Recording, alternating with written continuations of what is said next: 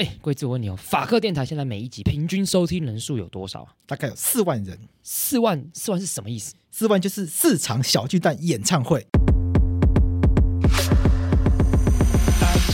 而且我们每一集其实都一小时以上嘛，所以比方说什么四万的超级贴分。而且重点来了，这四万人他不是累积很久才到四万人。上线第一天就一万人，一个礼拜它就会有两万人，到了一个月就满四万人，之后还有长尾效应。所以也就是说，如果厂商你要夜配的话，这个产品马上就会在两场演唱会中露出，再摆一阵子就会变成四场万人演唱会露出。那我们听众有什么特技？他们会积极行动，想要让自己的生活或台湾社会变得更好，但这是很广义的。例如，把自己弄得更懂更多知识，或者是弄香一点，或者家里变干净一点，都是广义的变得更好。那么，听到这边，听众如果被我们打到了，突然想要找我们 Podcast 口播，该怎么办？去节目资讯栏点击法科电台的传送门连接，里面有节目合作资讯。我是桂智，你现在收听的是法科电台。厘清加害者的重要目的，除了是透过将实施加害行为的主体从始终模糊的威权体制或者是假释政权这么模糊的东西，具体化成一个一个个有名有姓的个体，然后赋予他们相对应的责任，回应被害人的期待以外，其实也是避免将加害人这么沉重而且具有伤害性的标签，单单凭借着我们纯然觉得啊这件事情不对，这件事情很不好的这种正义感。随意的贴在另外一个人身上，使得这个人不恰其分的承受了原本应该要由真正加害者承担的法律责任或者是道德责任。欢迎来到法科电台，法客话题，今天是 EP 一二三，我是桂智，我是廷义。我们今天的主题跟一个即将要解散的机关有关，这个机关的名字叫什么？促进转型正义委员会。那这个机关为什么要解散呢？因为它有设有落日条款，而且去年的时候就是，诶、欸，好像是说是最后一次延长了。那我们还是先来介绍一下促进转型正义委员会它的工作是什么好了。按照促进转型正义条例，促转会它应该要来做哪些事情？促转会依据呃促转条例第二条的话，它要进行要推动开放政治档案，然后清除威权象征，保存不易遗址。平复司法不法，还原历史真相，并促进社会和解。那另外那个不当党产，因为有一个党产会，所以呃主要由党产会处理。那其他还有一些其他转型正义的事项，都是由促转会来进行。那促转会按照促转条例的规定，它其实本来规划只有两年的任期。那啊，他意思是说这两年内就要把这些事情做完吗？其实不太可能，对啊，不太可能啊，对，不太可能。就是因为转型正义，它不可能在两年之内就完成，所以促转会。它这个机关最重要的、最主要的工作，其实不是直接去执行转型正义的事项。促转会这个机关，它其实最重要的工作是要帮我们国家来去规划转型正义的蓝图该怎么进行。所以，如果我们去看促转条例的规定的话，我们会看到在第十一条，在第十一条其实是促转会它最重要的一个工作是，它应该要在两年内写出一份完整的调查报告、规划方案。以及具体实施步骤来作为任务总结报告，在这个任务总结报告，他要把它提交给行政院长，然后他这个由由由行政院长来公布，公布之后呢，那之后的那这种会他就会解散，所以之后的政府就要按照促转会。他所做成的这个任务总结报告，来去进行跟转型正义有关的事项，所以这次促转会，它其实真正重要工作在这边，因为转型正义它涉及的面向非常的多，不可能在两年之内完成，那也不太可能由促转会这样子一个独立机关来独立完成。例如说，我们来看促转条例，因为促转会要解散了，所以促转条例也做了相关相对应的修法。那像这个在修法过后，增加了这个第十一条之一跟第十一条之二。在第十一条之里面呢，将这个转型正义的事项分别分成了六大事项。那这六大事项他们是怎么样来去规划的？首先呢，就是原本促转条例就规定说要平复司法不法嘛。那后来促转会有提出修法，就是认为说，哎，有一些可能是行政不法的部分，就是可能需要处理，但他们法源没有。还有说，就是我们今天会谈到的加害者这个识别跟处置的部分，其实法条上没有明确的一些规定。那所以促转会也一直都没有比较充分的处理这些事情。所以在这边十一条之二就或就规定说，这些司法不法、行政不法跟加害者的事项，未来会交交给法务主管机关办理。那指的就是这个法务部。那其他的还有包括说，像清除威权象征，就是这些铜像这些这这类的，就是会交给内政部。那不易保存不易遗址的部分，因为这跟文化相关嘛。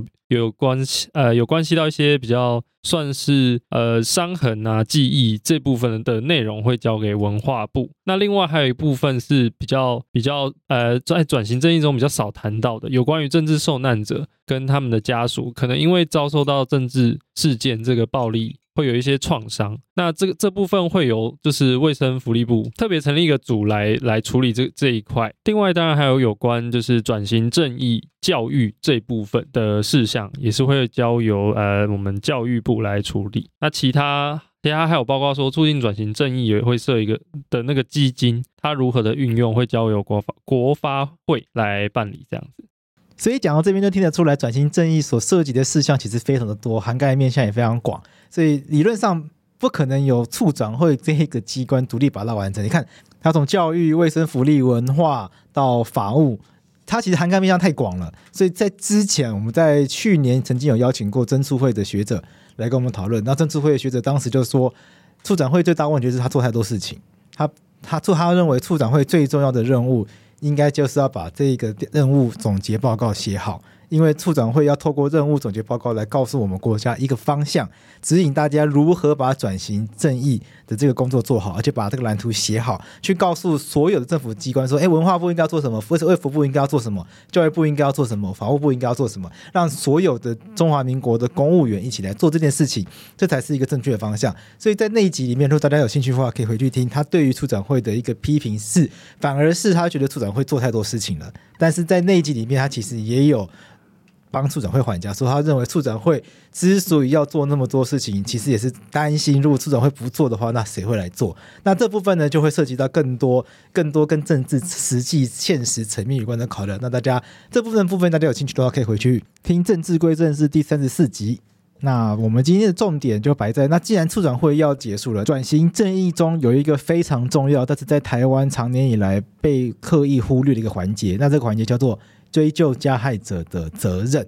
那我们是不是一开始现在主要看看说，到底什么叫做追究加害者责任？这件事情到底跟转型正义有什么关系？首先，有关于转型正义的定义很多，那也因此对于转型正义应该要做什么？的看法也很分歧。不过我提出一个我觉得整理蛮好的一个观点，是美国国会设立一个跨党派的独立组织，叫和平研究院。他们认为就是说转型正义的目标，包括说你要厘清过去人权侵害的真相与原因啊，真相第一个。再另外一个是说承认受害者他们受害，第三个是令加害者负起责任，那第四个为过去的错误进行行补赔偿的措施。在第五个是防止未来侵害再发生。在第六个是促进社会伤痛。的平复，那其实不管就是对于转型正义的呃目标啊、工作啊，大概就是虽然会有很多不同的地方。但是普遍上来看，他们都把呃令加害者负起责任，或者是说追究加害者的这个工作纳入考量里面。那其实这个原因也也不难想象了，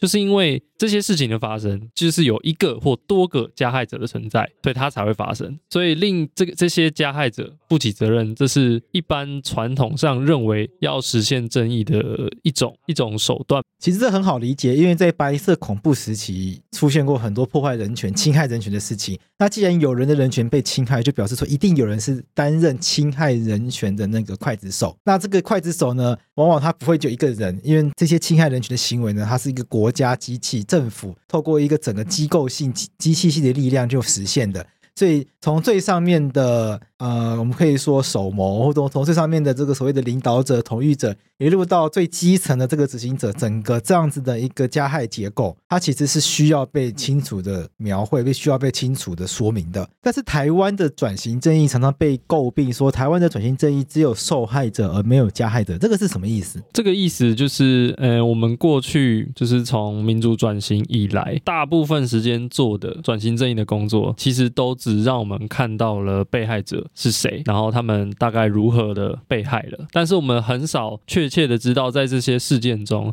到底有哪些人，这些角色，他们作为这个事件中的参与者，或者说加害者，或者说协力者，他们是如何运用他们的职位或者运用他们的权利。发挥他们自己的影响力，最终促成了这个政治事件的发生，以及这个被害者的出现。我们很少能够看到在，在政治事件中看到说，哎，我们就指出那个谁某某某他是加害者。譬如说，有没有一些例子，就是从台湾过去哪一些转型正义的一些经验中，我们会发现台湾的转型正义，我们都非常强调受害者这个角色。那当然，受害者的补偿甚至是赔偿，他们有非常多的伤痛是需要去弥补的。可是我们在这个过程中，遗漏了加害的这个角色的这一个东西，从哪一些的面向可以看得出？其实我们看我们最早期针对呃二二八事件这个威权时期，应该可以说是最重大事件的处理，就可以看到这个只有被害者的情况发生。那首先就是因为在一九八七年的时候嘛，那时候是二二八事件四十周年。那有一位医师叫陈永新医师，跟这位呃这个自由时代周刊的总编辑郑南榕，他们等人，他们组成了一个二二八和平明日促进会，因为他们觉得二八事件它其实长期导致了这个本省人跟外省人的族群的分裂嘛，彼此之间因为仇视的关相互仇视的关系，所以就很难在同一个社会底下共存。对，所以就会很容易导致说，哎。哎，我我我我在这件事上欺负你，然后你看不惯我，然后又造成社会上很多的争议，这样子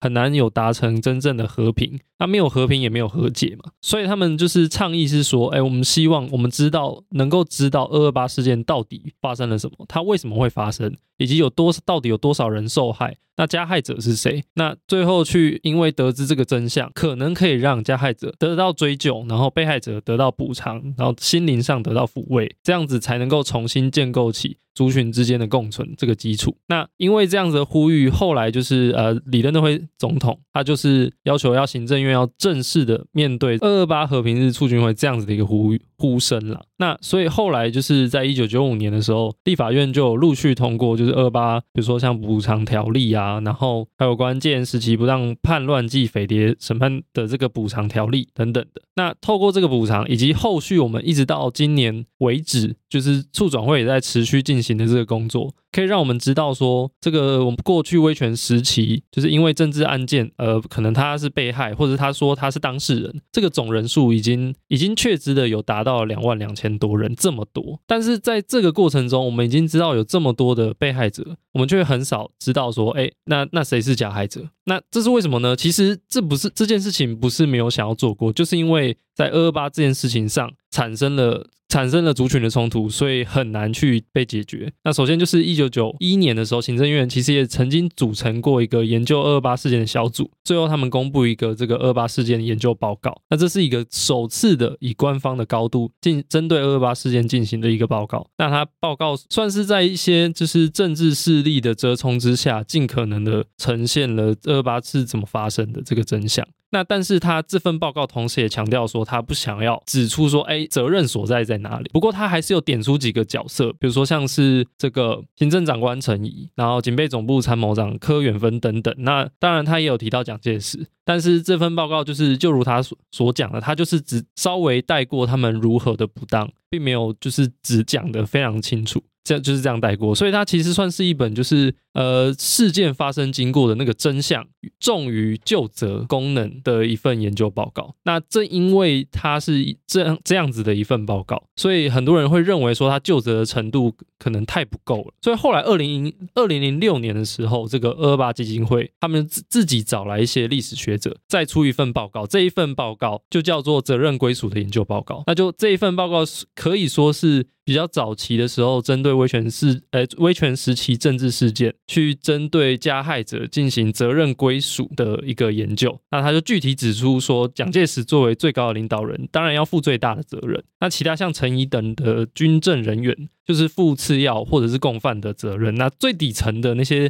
比如说县民，我们现在常讲什么县民啊、告密的人啊，他们会认为说，虽然他们有提供情报没错，但是其实情治单位还是要就是负一些查证的责任，所以他们对于这些人要规则给他们比较保守一点。那后来这份报告出来之后，就引起了比较大的政治效应啊，轩然大波，因为把蒋介石讲成是元凶杀手，对蓝营的人你也不爽，那他们怎么骂？蒋介石孙子蒋孝严，他就对就是这个董呃基金会董事长提告，还有包括里面诽谤死者罪，对对对，刑法有这个规定，针对死者来做诽谤的话。是按照刑法是可以处罚的，也有一些就是呃，反正就是你可以想见到，在媒体上有很多泛滥的的人士会有有一些批评啦。那后来甚至到说五年后，二零一一年的时候，中研院的近代史的这个研究员朱宏元等人，他们在这个中研院二二八研究侦补小组又发表一个这个报告，然后是具体指称说二二八事件，他们认为是中共地下党号召，然后呃，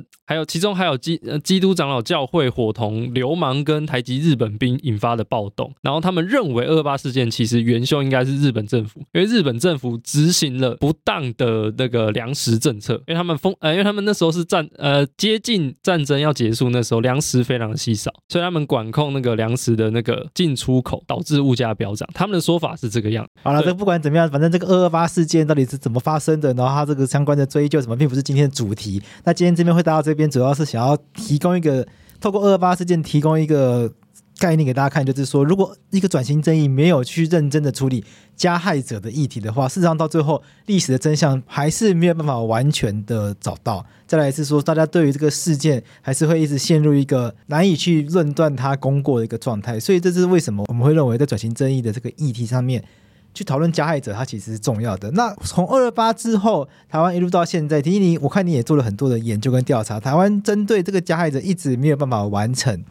相关的研究，完成完成相关的调查，完成相关的救责。在后续是不是也引发了一些？呃，所谓的政治效应或政治动荡，比如说，我们按照过往的经历，我们是只注重在被害者，我们可能觉得被害者很呃很可怜，因为这样子的政治氛围有所牺牲，所以我们补偿他、赔偿他等等，恢复权利等等的。然后，但是我们又不谈加害者的话，也许有一些人会认为说，不谈加害者有什么关系吗？反正这些事件。过去了之后，加害者是谁？没关系，只要被害者有受到补偿或赔偿，那不就好了吗？但事实上，它确实会对现在，就算是直到现在，还会有一些影响。那我们就举例来说，在二零一五年的时候，呃，这个还是马英九总统执政的时候，这个法务部就传出来说要提要推荐这个司法官学院院长林辉煌。作为大法官的被提名人，所以这边大家注意一下，就是在司法界有两位林辉煌。那我们今天讲的是林辉煌检察官。对对对对对，由于林辉煌检察官以前在美美丽岛事件的时候，他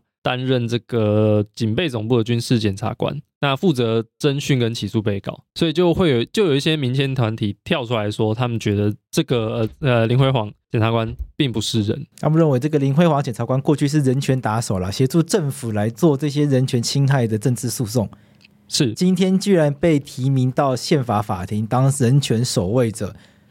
很多民间团体我相信这是完全不能接受的。但是林辉煌检察官他自己怎么帮自己辩护？他的讲法是说，就是。他自己在侦讯被告之后，他认为被告行为是出于政治信念跟他的主张的。就虽然跟当时的法律是不符的，但他认为法律罚得太重了，所以他有替这个被告呃请求说，依刑法五十九条酌减其刑，就不要唯一死刑。他的讲法是这样子，他认为在当时的法律下面，他依法行政，依法只能依法起诉，虽然法律不合理，但他仍然在能够。裁量的空间里面呢，帮被告去争取减刑，对，这是他认为他符合人权价值的一个部分。对，那还有其他案例吗？其他案例就是在隔一年又再发生类似的事情，在二零一六年政党轮替之后嘛，那因为司法院正副院长要请辞，那蔡英文总统就新提名，那他提名这个谢文定作为这个司法院院长。那这个谢文定是谁？这个谢文定呢，他曾经。在中立事件、美丽岛事件、林宅血案跟江南案都都有所涉入，他那时候都担任检察官。这又是这个威权时期担任过相关政治案件的检察官。是 OK，那他在这些案件中，他扮演什么样的角色？诶，他扮演的角色，他据他自己所说，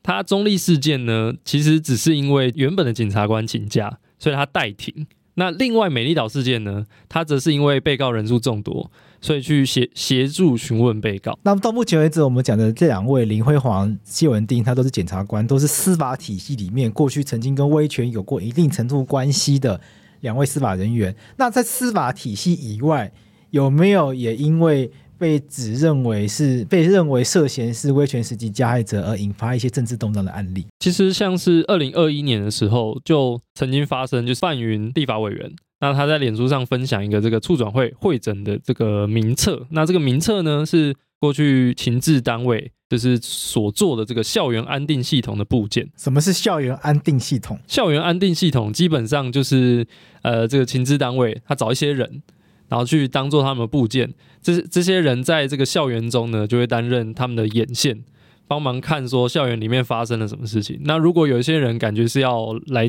来捣乱、搞学运、搞社运，对对对，那是在学校里面读一些不该读的禁书，对，所以这些部件的我们可以说是线民，他就会通风报信，对，然后警备总部、调查局等等的就会跑来抓人，对。OK，那范云他说他看到这个名单，他看到了什么吗？他就是 PO 出这个名单，然后里面有一个人物呢，是政治系四年级学生会女性会长，然后后面情治单位评价是说啊，身具向心力，能适时反映校安动态，迄今已反映校安动态二十五件。对，有一位政治系大四的女生举报二十五件，那这是这是上面的内容。好。所以后来就是一样是就同党民进党籍的这个议员高明玲，他就说，哎，透过时间跟个资来比对的话，他觉得应该就是国民党现在的立委林奕华。哇，那这是一个很严厉的指控，直接说人家当过县民去当廖北亚。对，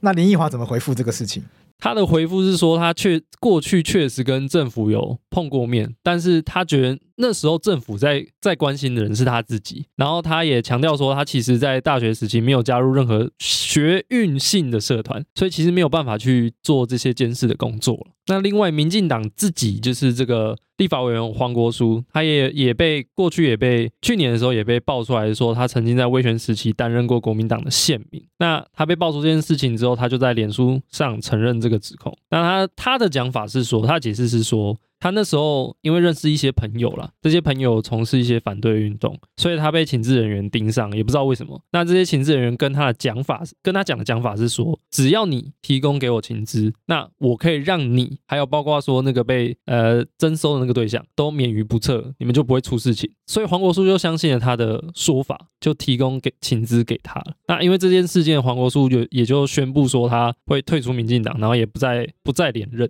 像是在民进党，还有另外一位也是姓黄的政治人物，有最近也卷入这个县民风暴嘛？这位就是台南市市长黄伟哲。那其实这么多的政治人物卷入县民风暴，就会有人担心说，是不是这些资讯流出来，就是会被人拿来做政治斗争？不管是同党也好，还是不同党也好，都是拿来做政治斗斗争的一种工具。那我们在其他国家有发生过这种利用转型正义的资料来做政治斗争工具的事件吗？确实有，像在捷克的时候就就有发生过这样的事情。那我们知道捷克，它它是在这个一九八九年的时候，就是从有了这个天鹅绒革命嘛。那天鹅绒革命之后，他们才才有这个政权的选，透过选举去进行和平移转，就是从天鹅绒革命开始，才逐渐真正的民主化。天鹅绒革命过后不久，就在一九九零的时候，就有传出来说，就是。国安单位长期运用大量的县民潜伏在这个反对运动当中，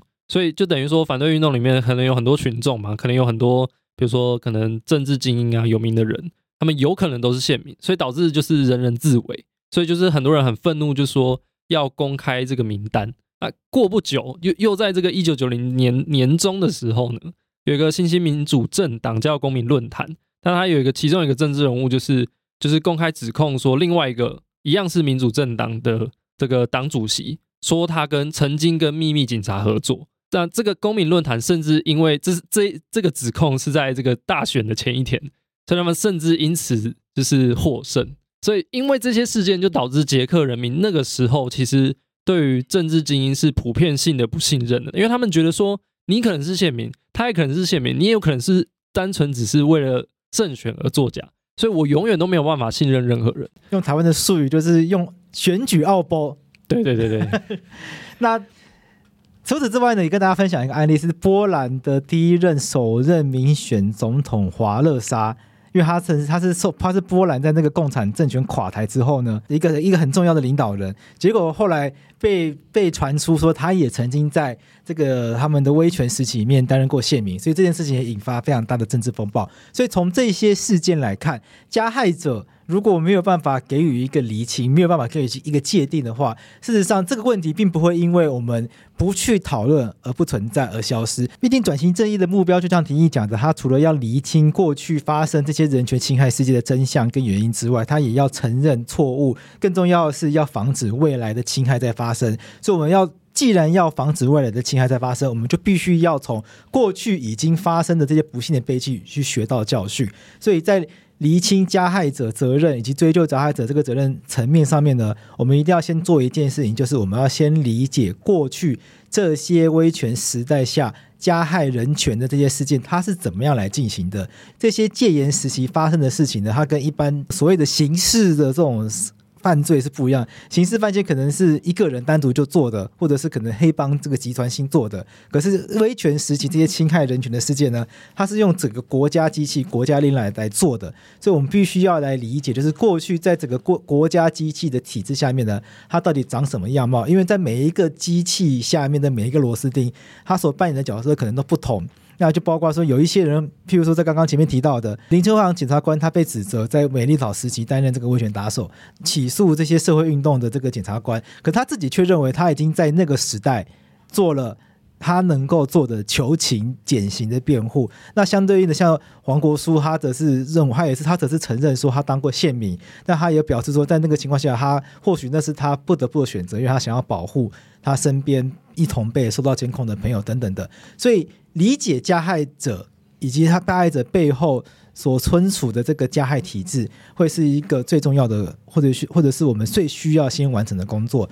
那促转会针对这部分有没有提出一些看法？认为我们应该要怎么样来厘清台湾过去威权时期所建构的一个加害体制，它到底长什么样子？确实，就是透过我们刚刚讲到的那些，就是包括司法官跟县民的案例，其实就是可以知道说，如果我们单纯的因为传出某些消息，就说，哎，这个人可能做过什么，可能做过什么，就直接性的认定啊，你就是加害者的话。其实会引起非常非常大的风波，政治甚至政治效应，或者甚至说，呃，这个人可能实际上实情不是这样，但你却直接的把他认定成加害者，导致这个就是威权时期真正可能真正属于加害体系一环的那些成员。反而就是看到这个社会社会氛围，而更不敢出来帮忙厘清整个威权时期的真相是什么。所以促转会也知道这一点，他们在加害者的问题处置上，他们分成四个层次，他们觉得必须要透过这个层次性的处理，才有办法谨慎的讨论加害者应该怎么究责的议题。那首先第一层。是说，就像刚刚讲，我们必须先厘清整个压迫体制的图像。那什么叫做压迫体制的图像呢？就是说，呃，这个威权时期，其实我们知道是由国民党一党领政嘛。那这个这个党的影响力就渗入到各各级的政府机关里面。那过去我们知道这个事实，但是我们不知道它实际上是透过什么样的组织，组织透过把它安插在政府机关里面面去发挥它的影响力，发挥党的就是指导效用。这过去我们只能透过想象的、猜测的，透过国家一些档案的一些征集，我们能够知道说，哎，这些机关跟机关之间彼此怎么互动，我们就能够建构出整个图像，说啊，原来这个组织在这个行政单位里面发挥了什么样的作用，我们就能够画出一整个体制长什么样子，我们也才能够把一些人能够把它挑出来，放进到这个体制中啊，了解了解到说他到底在体制里面扮演了什么样的角色。那这是第一步，第二步是说，呃，我们。要揭露加害行为的图像，也就是说，透过哎，我们了解了这个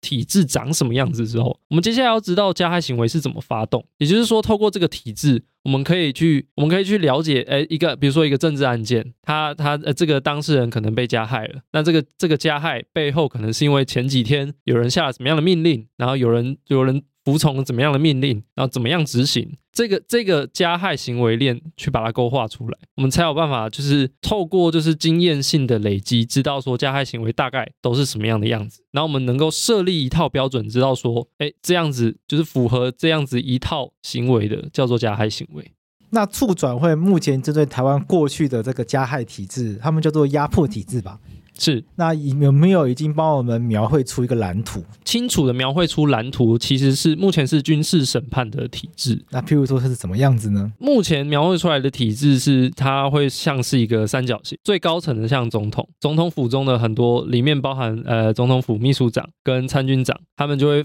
成为这个呃三角形的第二层，第三层可能参谋总长、参谋次长啊、国防部长等等的，下面是国防部以下的。一些决策长官啊，比如说司令部总司令、参谋参谋长等等的。那最下面那一层就会是军法官、军事检察官、一般法官跟一般检察官。那这个一层一层是什么意思呢？就是在军事审判体系里面，就是当今天一个案件进来，军事检察官可能能起诉，然后军法官审判，这些判决会被再上到上面的长官去进行这个？他们叫批核吗？我有点忘记了。没关系，反正是上面长官会再看一次。对，上面长官会再看一次。那可能上面长官看看过之后，又给长官。那透过这样层层的节制，最后就最最后最有可能就是总统，他有可能会亲自看到这样的判决。那他如果看到不满意的判决，他可能就就会写说什么啊，应即枪决即可。然后、哦、就是在大家都看过这个蒋介石在判决书公文上面就写“此人为何不枪决”？对对对对对，有一些类似这样的句子。对对对对，那透过这这一些档案，我们看到，哎，就能够描绘出，哎，原来这整个三角形长这个样子。那假设我们真的能够把加害体制、威威权体制下面这些参与的人是谁，他们个别的找出来，然后没有找到他们个别应该要承担的历史责任，他们让他们为他们过去所做的事情来去承担责任的话。我们应该要来怎么进行？促转会有些建议吗？因为促转条例没有去细讲说到底加害人应该怎么样被追究，就是包括说认定加害者的标准是什么，还有包括说就是哎，这加害者哎被认定了之后，他的法律效果是什么？也就是说我们要怎么处罚他？这些就是促转条例都没有讲。所以目前因为促转会即将要解散嘛，所以他们是决定写在这个总最后的总结报告，也就是五月三十号他们会提交给行政院的这这个总结报告里面。那目前我们已经知道的是促转会他的建议是说，那我们认定加害人千万不能用像呃比如说像杰克就是在人事清查一样的一个做法，是用职位来认定他是一个加害人，而是要去看说这个人他到底做了什么样的事。那什么意思呢？也就是要我们要去设立一套标准，说这这套，如果你符合这些要件，你叫做从事加害行为的一个人，所以叫加害行为人。那他主观上必须要有维护威权统治的意图，而且他要是故意的，他不能是过失或者是被迫的，那他是要自愿去实施这样子一个行为。那他要做什么行为？包括说杀人啊、酷刑，比如说刑求啊、非人道待遇，或者说强迫失踪，把一个人抓走，然后这个人从此消失。然后或者是说一些不法裁判、非法的拘禁，那特其中特别强调的是监控这一部分，因为我们刚刚有谈到，就是很多谈到的是宪民的这部分嘛。宪民的话，促转会的建议是说，不要太广泛的认为说他只要他是宪民，就那就那就一律都是加害行为人。他们的建议是说，限应该要限于应该要限于有公职或者是党职的人，因为如果是一般没有任何什么，比如说公职、党职的人的县民的话，他们的他们的监控行为可能没有那么具有意义。也就是说，他们他们可能做了监控，但实际上功效其实很薄弱，很薄弱。但是如果是公有公职有党职的进行监控，那意义就很重大，因为它是利用党的资源，利用国呃利用国家的资源在进行监控的。OK，那当然也有，就是促转会也有一些。部分是参考捷克的人事清查的做法，比如说像是就是有一些职位还是必须要被主动调查，说你到底有没有符合加害行加害行为人的要件，比如说像啊总统、副总统、五院院长哦，下面可能到军事审判官、军事检察官。法官、检察官这些都应该要被主动的调查。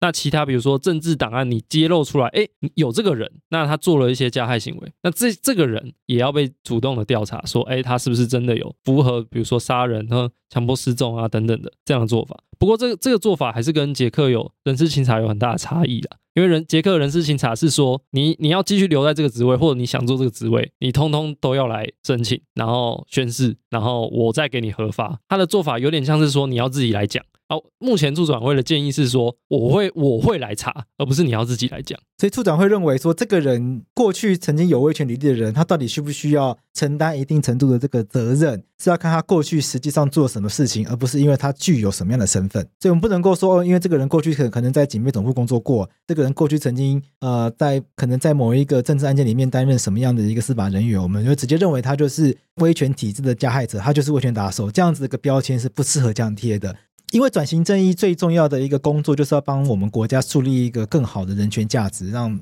过去这些侵害人权的事件被视为一个历史教训，然后大家共同把它记忆起来，然后大家共同从中学习，找到找到一些教训，然后不要让这件事情再度上演。那追究加害者责任最重要的目的，应该就是要摆在这些人在过去他究竟做了什么样的事情，而这件事情我们为什么认为不对？最关键会在于说，这些人做了什么样的事情。他曾经在什么样位置上掌握哪些权利？他可以怎么做以避免人权侵害发生？他选他却选择不做，他甚至选择迎合上意，为了让自己升官发财而去做出侵害人权的事情。相反的，若曾经有一个公务员，他曾经在威权时期的体制里面，他被迫要去参与一些侵害人权的事情，可是他很尽力的抵抗，甚至他尽量的在他自己的权限范围内。去争取权益保障的话，那像这样子的人，我们不能，我们当然就不能够，因为他曾经在威权体制里面，我们就说他是加害者。相反的，我们应该要把这样子的人他做过的事情，把他找出来，来去彰显它所代表的一个人权价值。所以，我想促转会未来希望我们后续推动的，在促转会解散之后，后续推动的转型正义的工作，会希望往这样子的方向前进。所以，转型正义它不是一个政治清算的工具，相反的，它是透过让我们更了解过去曾经在这块土地的人。他们做过的什么样的事情？这些事情我们为什么认为不对？这些事情我们为什么认为对？不对的地方，不对原因是什么？从中我们学习到些哪些教训？对的东西，我们从中可以找到哪些人权价值？值得我们继续延续下去。我想从这些事情中去找到真正属于台湾重要的一个民主的精神、人权精神，才能帮助我们这个国家未来走得更好。那也可以不要再让我们国家继续去吵这些口水问题，因为只要加害者的问题不厘清，只要我们一天不能够厘清台湾过去的加害体制、压迫体制的长相，我们就要一天不能够厘清。过去我们应该要如何来论断一个人的功过是非？那我想总是会一直发生这种啊，这个人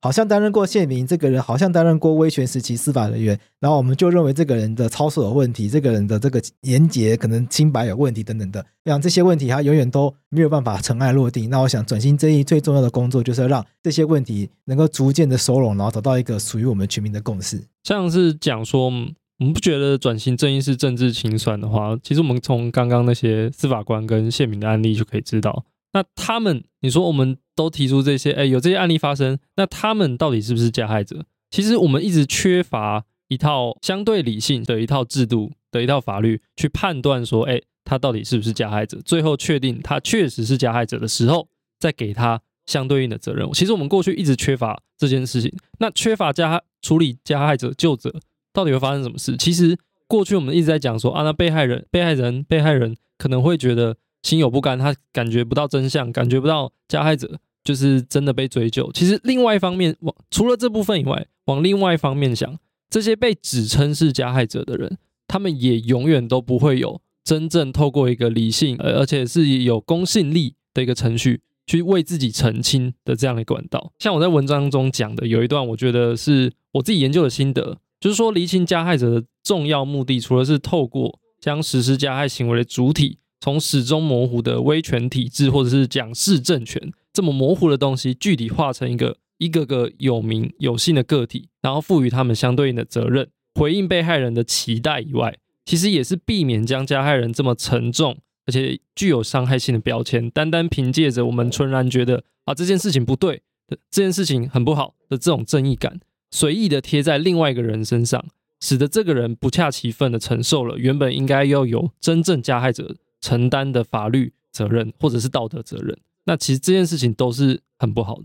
那针对今天这个主题，如果大家有兴趣的话，也可以回去听我们过去跟促转会合作的《促转星期四》，其中的第四集，我们邀请到施佑熙还有林家和老师来聊这个话题。那我印象很深刻的是说，在这一集里面，施佑熙老师他提到一个故事。那我想我就先爆雷也没有关系，因为在这个故事里面呢，是尤旭老师他是分享一个经验，在某一个可能是讨论转型正义的场合里面呢，有一位同学他举手说。呃，因为因为像刚刚很多人在那个场合有很多政治受难者，然后有一个政治受难者就分享到他被送去绿岛的一个故事，然后有一个同学可能有一点天真，有一点白目的，可能也没有那么会阅读空气的，就在现场说，哦，他爷爷在那艘船上当那个开船的人。然后现场大家就有点尴尬，因为因为政治受难者就在分享他自己被送往绿岛的这个政治受难的故事。就你跳出来说你也是开那个船的人，那大家就有点不不知该不知该如何是好。就然后在那一天的活动结束之后呢，有人在脸书上就分享说，今天有加害者后代现身。然后施佑旭老师他就他就思考问题是说，难道开那艘船就应该要被当做加害者吗？所以他就提醒了那位发文的人说：“也许这样子的一个标签的这样子个结论来得太快。”所以后来发文的人他就修正，把它改成：“当时今天有军员，今当天有士兵或者是军人的后代在现场。”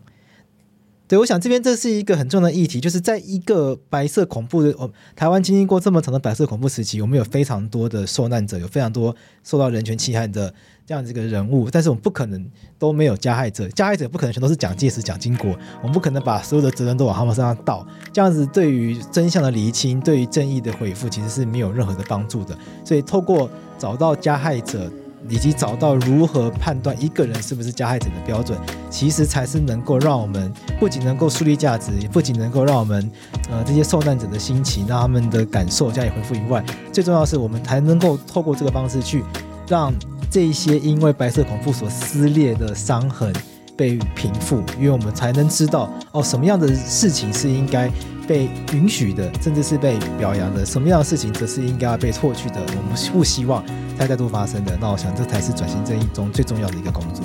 那我想，我们今天的这一集就到这边。如果大家有兴趣的话，可以在 Firstory 或 Apple Park 上面留言给我们。那也欢迎大家来跟我们互动。那我们今天就到这边，拜拜，拜拜。